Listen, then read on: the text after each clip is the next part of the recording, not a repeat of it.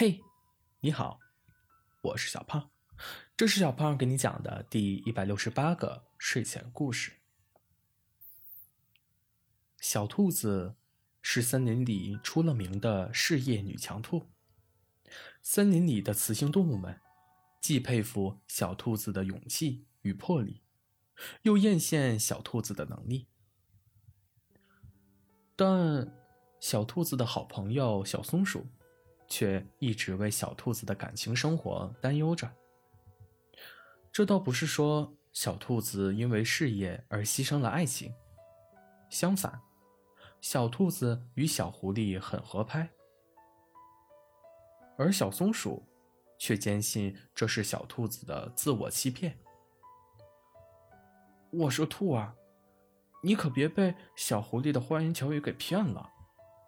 你说他。”既不懂浪漫，又不懂生活，哪能表现出爱你呢？小松鼠灵魂发问。小兔子笑了笑，没有回答小松鼠的问题，但脑海里却回忆起了自己与小狐狸的点点滴滴。在遇见小狐狸以前，小兔子的脑袋里总是充满着各种各样的想法。比如看见别人站在台上侃侃而谈，或是在大街上唱歌等等。但小兔子是一个心很大、胆儿很小的人，他将这些想法一一写在了纸上，却在看完几十个励志视频、准备好一切工具后，临场退缩。小狐狸知道小兔子的胆怯来自于哪里。所以，除了口头上的鼓励，小狐狸总会做一些事情，去让小兔子相信，它大可放心的去做它自己。小兔子迈出的第一步，是一场名为“自由拥抱”的活动。那天晚上，小兔子刷到了这样一个视频：在森林外面的世界，人们。以这样一种方式相互慰藉。小狐狸问小兔子：“想试试吗？”小兔子没说话，眼睛里却闪烁着光。第二天，小狐狸买了一个大大的帽子，一个可爱的面具，和一条裙子，带着手写的小黑板，来到了森林广场。小兔子手里攥着面具，看向小狐狸。小狐狸回以坚定的笑容，并用力拥抱了一下小兔子。今晚的第一个拥抱，你可以的。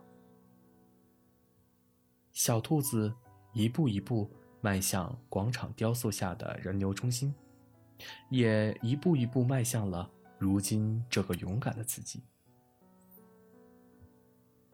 自那以后，小兔子每每想放弃，都会想起那晚小狐狸的第一个拥抱。小狐狸有他自己爱我的方式呀，而且这种方式很适合我。小兔子和小松鼠嬉闹着，小松鼠摇了摇头：“你都没谈恋爱呢。”怎么操心我呀？小兔子话音刚落，小松鼠就跑了，留下了一句：“我错了，小狐狸很爱你。”这时候，小狐狸提着一大堆食材回来了，大声喊着：“小兔子，今晚咱吃大餐。”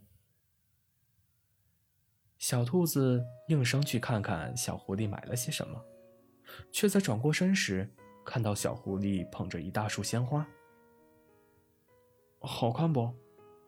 看你桌上缺一束花。小狐狸问道。好看极了。说着，小兔子亲了小狐狸一下，心想：小松鼠哪只眼看到？小狐狸不懂浪漫了。好了，故事讲完了，故事来自微信公众号“睡前故事杂货店”，我们下次再见，晚安。